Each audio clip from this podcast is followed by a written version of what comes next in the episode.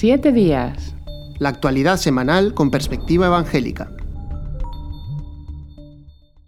Hola amigos, le damos la bienvenida una semana más a este programa de análisis de actualidad desde nuestra visión de las cosas que ocurren. Eh, tenemos hoy con nosotros al equipo en pleno de Protestante Digital, al núcleo por lo menos, que es su director Daniel Oscar. Muy bienvenido, Daniel. Hola, Pedro. Y Jonathan Soriano, redactor del mismo medio. Bienvenido también, Jonathan. Muchas gracias, Pedro. Y nos vamos a ir muy lejos en la primera noticia, un país que suena a veces un poco lejano, pero que gracias al trabajo que hace Protestante Digital se hace muy próximo con situaciones que afectan a los evangélicos, como es Kenia. ¿Qué está pasando en Kenia, Jonathan? Sí, eh, Pedro, viajamos, viajamos un poco lejos, pero llama la atención eh, la situación en el país. Eh, tiene que ver con la política, cómo no. este país este año celebra elecciones presidenciales en agosto, el 9 de agosto. Y bueno, siempre es una ocasión eh, de dificultad unas elecciones eh, en, Kenia, porque las, últimas eh, dos tandas de elecciones presidenciales pues han acabado con casos de violencia postelectoral en las que han muerto incluso más de mil personas o también ha habido desplazamientos masivos de personas a causa de los enfrentamientos entre partidarios de un candidato y de otro, ¿no? También bajo eh, acusaciones y sospechas de, fraude electoral, incluso en, las últimas elecciones, que fueron en 2017, el Tribunal Supremo de este país anuló los resultados en primera instancia, tuvieron que repetirse. Entonces, siempre que se habla de elecciones en Kenia, al menos en, los últimos 20 años, no es un escenario fácil. Eh, a todo esto se le suma eh, la pandemia que hemos atravesado y que todavía se sigue atravesando, ¿no? a pesar de que ya se ha superado la, parte más eh, difícil, por decirlo de alguna forma, pero en Kenia también se, ha vivido confinamiento, se han vivido limitaciones al ejercicio mm, cúltico, a, la libertad de las iglesias para reunirse por las condiciones sanitarias. Em, eh, y esto ha dificultado todavía más la situación. ¿Por qué? Pues porque muchos candidatos eh, han encontrado en las macro iglesias en Kenia, estamos hablando de congregaciones de miles de personas, han encontrado su único espacio eh, de referencia para hacer campaña electoral. Eh, allí el confinamiento no fue tan severo como aquí, en España. Allí se dejó más a la interpretación también de cada comunidad y han habido iglesias que han continuado abriendo sus puertas y quizás eh, los eventos públicos se veían más limitados que eh, la posibilidad de reunirse en espacios privados, como era una iglesia. Y esto para los candidatos electorales ha sido un, un, señuelo en el sentido de que ellos han visto ahí una oportunidad para, hacer su campaña.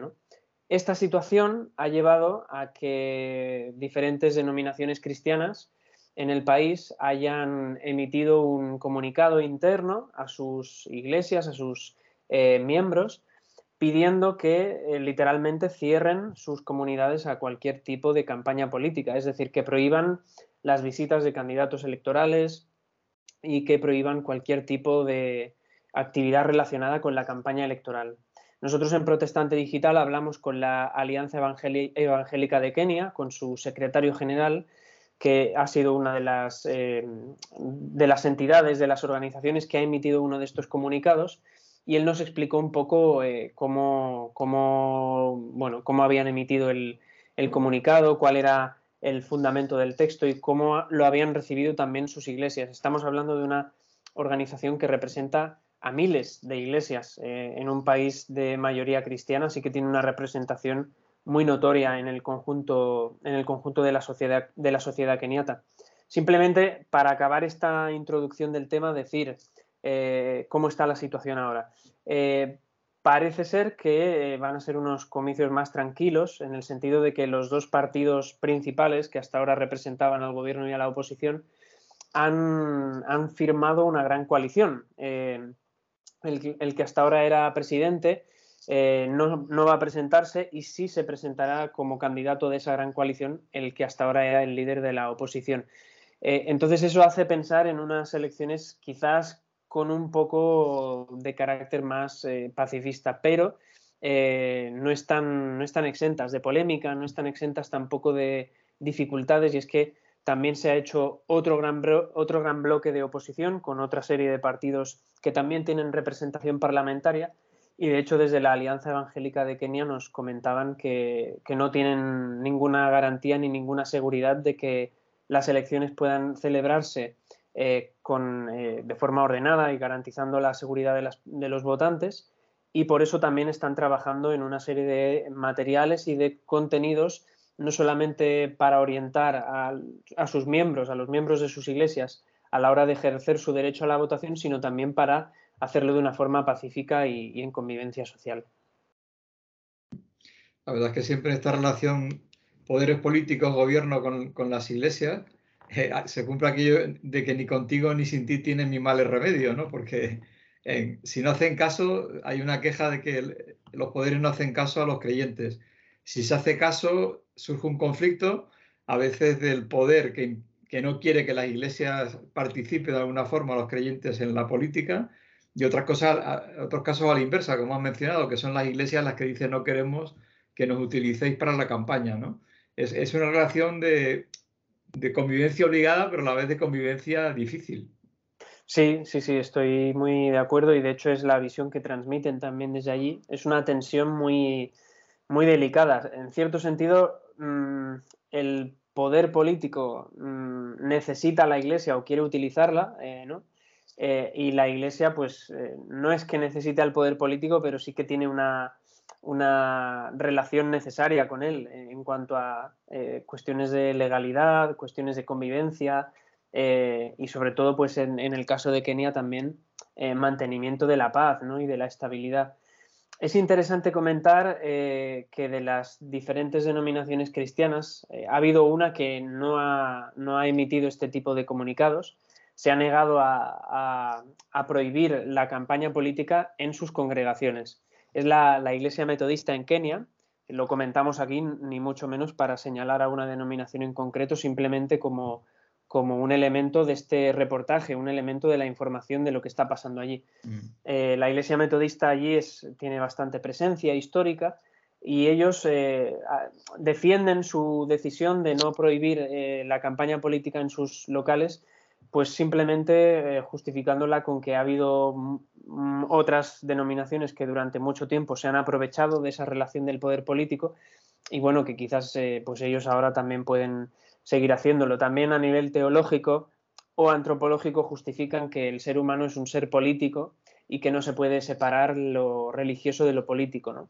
Aunque, claro, que tiene matices, eh, porque, por ejemplo, la postura de la Alianza Evangélica de Kenia, según su comunicado, pues era reconocer que evidentemente sí somos seres políticos, pero eh, el culto debe, debe estar liberado de todo estigma o prejuicio que le puede eh, asociar eh, la, realidad política del país, ¿no? Y a mí la sensación que me transmitía cuando entrevisté al, secretario general de la Alianza Evangélica de Kenia era que, que, se ha llegado a un punto de urgencia, a un punto en el que el poder político realmente ha abusado de ese espacio, ¿no? Em, por ejemplo, para que nos hagamos una idea, me comentaba de eh, que a veces han habido quizás dos candidatos que han pedido a una misma iglesia, a una misma congregación, poder intervenir durante el culto de la mañana, ¿no? Y a lo mejor esa iglesia tenía dos cultos, y uno ha ido al primer culto y el otro ha ido al segundo culto. Y me comentaban que al final los miembros de la iglesia se han ido tanto del primer como del segundo culto sin celebrar su culto, sin recibir realmente la palabra eh, de Dios ni compartir un tiempo de comunión, eh, pero han escuchado dos mítines, ¿no? Entonces yo creo que allí la situación es de, mucha más emergencia que lo, que podemos imaginar aquí, ¿no? Aquí mm. esto sería impensable, pero allí sí que creo que se han cruzado ciertas líneas que pueden justificar esta decisión, que pueden justificar ese tono más, más agresivo por parte de las denominaciones y de las iglesias. Y también antes de, acabar, pues matizar también que no solamente han sido denominaciones cristianas, sino también otras confesiones, por ejemplo los, la comunidad musulmana en Kenia, que, también han, ratificado esta actitud y, han, aprobado esta actitud de, ponerle límites al, espacio político dentro de, las iglesias.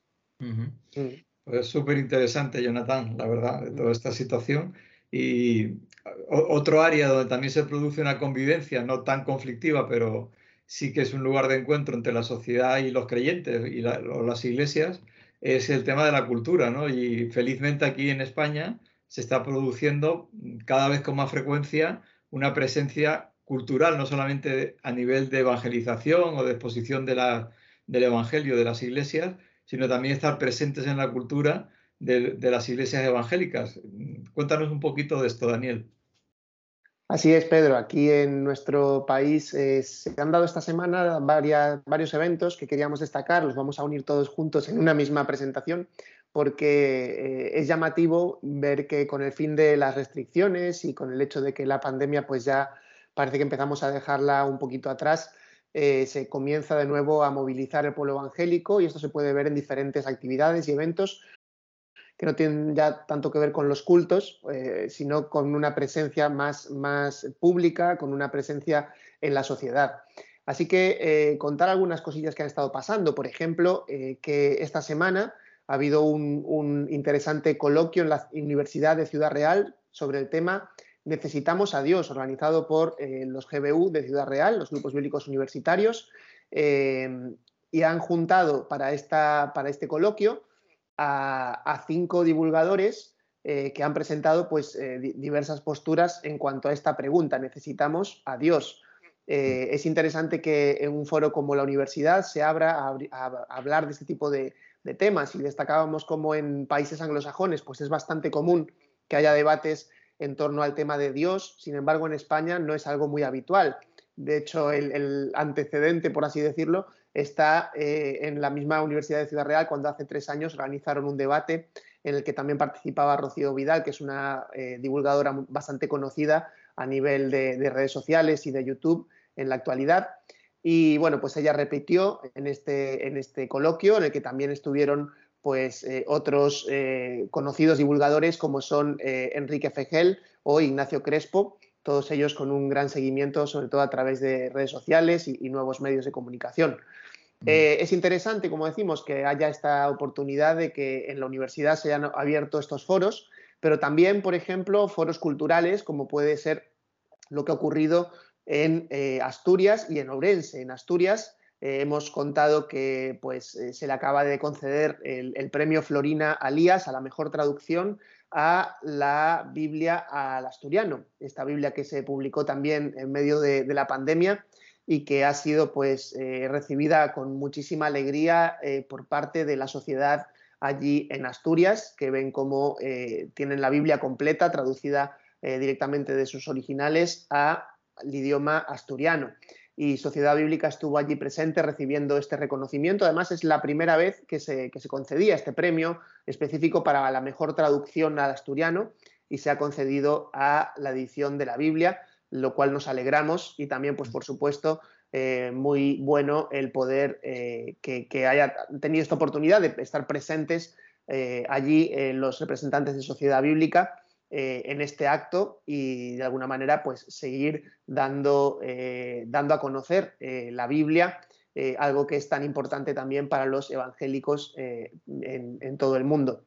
y por último, destacar también una exposición que hemos hecho una reseña también en Protestante Digital, una exposición norense sobre las publicaciones clandestinas, raras y curiosas del siglo XIX y XX, organizada por la Iglesia Evangélica de Bonome, eh, de allí de la ciudad de Orense, que está además cumpliendo 100 años, es parte de las celebraciones de su centenario.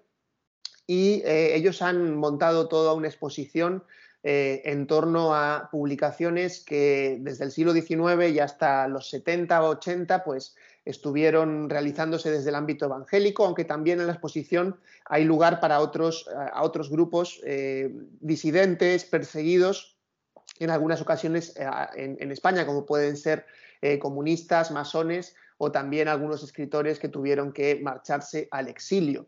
Así que, eh, bueno, pues es una muestra interesante también que tuvo lugar dentro del Liceo de, Ourense. Es un, edificio muy, muy, muy emblemático de allí, de la ciudad de Ourense. Está situado pues, muy cerquita de la, de la Plaza Mayor de la ciudad y es un edificio del siglo XVI, es un antiguo palacio del siglo XVI, con lo cual pues tiene una, una gran tradición también de acoger todo tipo de actos culturales eh, y allí pues también eh, está presente esta iniciativa que, bueno, mm, finalmente apunta también a la importancia de la Biblia, de la libertad, del acceso en libertad a las escrituras, la libre difusión de ideas, que son principios que los evangélicos pues defendieron desde hace muchos años y que ahora mm, pues seguramente podemos disfrutar en nuestro país pues todos, pero hubo momentos en los que hubo que luchar por ellos y lo tuvieron realmente difícil. Así que en esta exposición pues, se pueden ver eh, algunas de las publicaciones que, salieron eh, desde los años, eh, desde 1870, como puede ser Aurora Evangélica, pasando por otras revistas que se fueron editando, incluso en los años 40 y 50, cuando era muy difícil publicar, pues algunas, mm, algunas personas evangélicas lo, seguían consiguiendo hacer para de alguna manera poder tanto alentar a los evangélicos como servir también a la sociedad y de alguna manera ir eh, procurar compartir el mensaje del Evangelio de diferentes formas. Así que, bueno, pues esto ha sido un poquito un resumen de varias iniciativas que, han tenido lugar en los últimos días y que queríamos destacar y que, bueno, están ahora mismo en, la portada todas ellas de, Protestante Digital, que realmente creo que nos animan a, ver mm, las posibilidades que hay y cómo de alguna manera pues, se pueden ir aprovechando esas oportunidades en escenarios como la cultura, la universidad y otros ámbitos que, en los que podamos participar.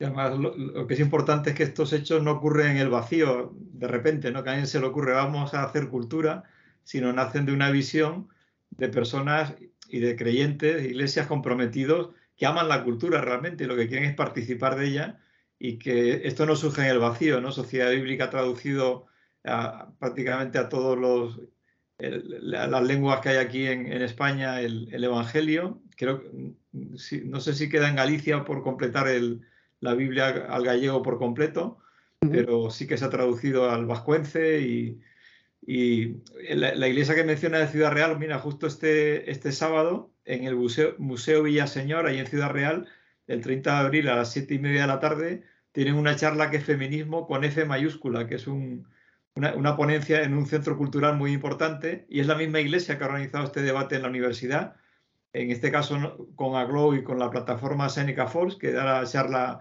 Asun Quintana, y, también transmite la visión bíblica del feminismo desde el punto de vista eh, de la conmovisión ¿no? Eh, del Evangelio, que es muy distinta a la que la gente puede pensar, ¿no? y que de hecho el feminismo original surgió en Estados Unidos, el, la corriente feminista, eh, con raíces en, esta, en estos principios bíblicos. Y, es muy importante que estemos ahí presentes y que sepamos aplicar la Biblia no solamente como un libro histórico, sino como un libro muy actual que puede dar luz y dar sal a, todo aquello que nos rodea.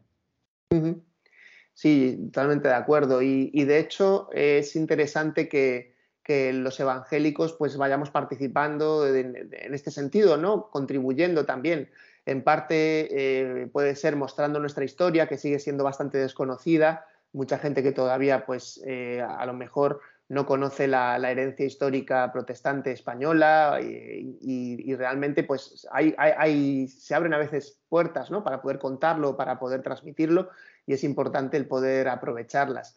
Y también, eh, como decías, ¿no? a veces el, hecho de, de, estar durante muchos años haciendo un trabajo que también te abre puertas, ¿no? Y el caso de Sociedad Bíblica y de GBU pues son dos casos que sin duda eh, son, son, ejemplares en ese sentido, porque em, pues sabemos que, GBU lleva presente en la universidad, pues no sé, quizá en España deben llevar ya unos 40 años, eh, y, contribuyendo, ¿no? No solo es una cuestión de organizar actividades propias o de sino de participar, de estar abierto, de que haya gente que, lo conozca y que sepa que es un lugar donde se está eh, pues, difundiendo la Biblia, eh, por supuesto, pero también eh, pues, apoyando otro tipo de iniciativas y, de alguna manera siendo una referencia para todos aquellos que tengan curiosidad. así que, bueno, yo creo que vale la pena pues, animarnos y animar también también decir, por ejemplo, que el tema de las exposiciones muchas veces pues, son exposiciones itinerantes y en este caso, pues esta exposición que se presentó en Ourense, pues también lo es. Entonces, eh, si alguna persona está interesada, pues seguramente puede contactar con la Iglesia Evangélica de Bonome y desde alguna iglesia o desde alguna entidad que quieran organizar algo similar en, de, en alguna de sus ciudades, pues eh, yo creo que es, es, un material que puede tener interés en, en muchos lugares, eh, ya que aunque la, muestra está más centrada o un poco más centrada quizá en algunos elementos de Galicia, sí que hay, pues por ejemplo, materiales que se hicieron en Cataluña, eh, cosas que se hicieron en Madrid, es decir, es, es, una visión más bien nacional y por lo tanto yo creo que puede, puede ser muy interesante para, para, para ser visitada y, y consultada en, en, en, muchos lugares. Eso, desde luego, la memoria protestante yo, hay que reivindicarla porque además ha formado parte esencial de lo que es la historia de España y lo que pasa es que ha sido borrada totalmente, ¿no? Pero hemos hablado de la Biblia Casero de Reina, que es casi eh, eh, Muñoz Molina la equipara al, al, Quijote de Cervantes, en la lucha por la esclavitud, que participaron contra la esclavitud, protestantes españoles líderes en, en intentar abolirla. En fin, la llegada de la, la, enseñanza mixta a España, el primer colegio mixto en España fue un colegio protestante aquí en Madrid, en el Porvenir.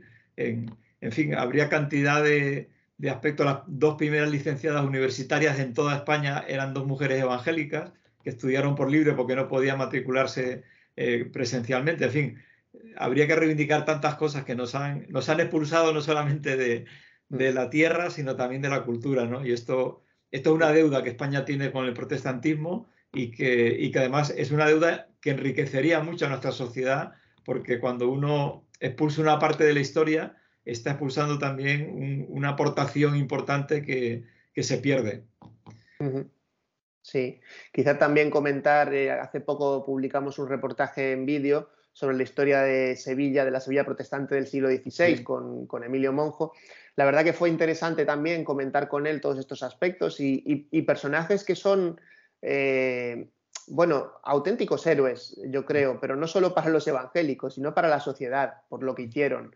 Eh, y, claro, lamentablemente hay, a veces perspectivas un poco, eh, no sé cómo decirlo, eh, de, no querer recordarlos porque como eran protestantes y, como que va a atacar a la, a la esencia de, España y, no tienen absolutamente nada que ver. Estas personas eran, eran españolas y reivindicaban y querían el bien para su tierra y para su sociedad, ¿no? Y eso es lo que a veces algunos, pues lamentablemente, pues por eso lo dejan aparte o no se quieren meter. Pero, pero, realmente creo que, vale la pena reivindicar la aportación positiva de, los evangélicos a lo largo de la historia como bueno, has comentado varios casos tú también, Pedro, ahora, y que, y que realmente, eh, bueno, pues nosotros algo hacemos, ¿no? Y ojalá mucho más podamos seguir haciendo, ¿no? En este sentido. La verdad es que eh, eh, animamos a, a, a, las personas también a, a, pensar de manera creativa, ¿no? Y los jóvenes, mm, seguro que hay algunos que tienen talento para poder contar estas historias nuevamente y comunicarlas.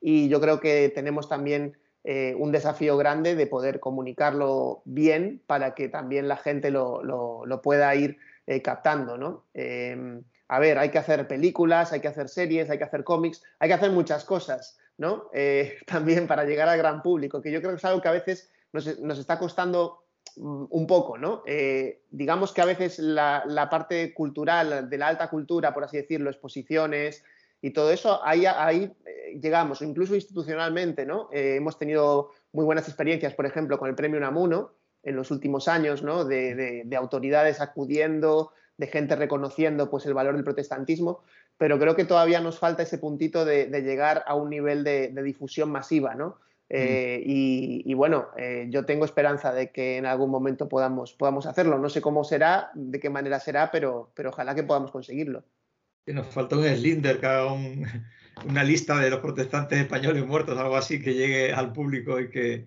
y, y, que, y que conozcan, ¿no? porque al final el problema es que no se conoce, eso, eso es verdad. Y de hecho, mencionabas el premio Unamuno, una de las cosas que ocurre es que los políticos o los referentes sociales que ocurren, que van allí, que no son evangélicos, pues se sorprenden de descubrir, y, y son solo fogonazos, ¿no? porque claro, la historia es mucho más que un, un solo hecho, es, es toda una trayectoria eh, de los que además tú mencionabas también aportaciones, las que yo también conté antes, que están hechas a contracorriente, es decir, con todos los obstáculos y dificultades que, que, estas personas tenían por simplemente tener una fe diferente a la que tenía la mayoría de, por lo menos de forma cultural del, de la España de aquel tiempo. Ahora, ahora, ahora la fe que hay una fe laicista y casi ocurre algo parecido y que también tenemos que, estar en esa, en esa cultura, ¿no? Pues nada, no sé si queréis añadir alguna cosa más antes de terminar. Yo simplemente comentar, eh, sobre todo pensando en esta iniciativa de, GBU en, Ciudad Real, que es interesante ver también cómo en un contexto cada vez, bueno, quizás cada vez no, pero en un contexto en el que a veces la sensación es que cuesta cada vez más escuchar al otro, ¿no? Al, diferente, como que se polariza todo más.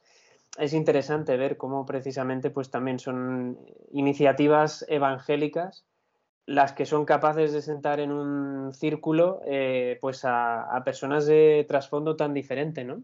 Como lo que comentaba Daniel antes, de una eh, divulgadora de ciencia que, tiene una posición muy clara en ese sentido y divulgadores también que tienen su otra posición.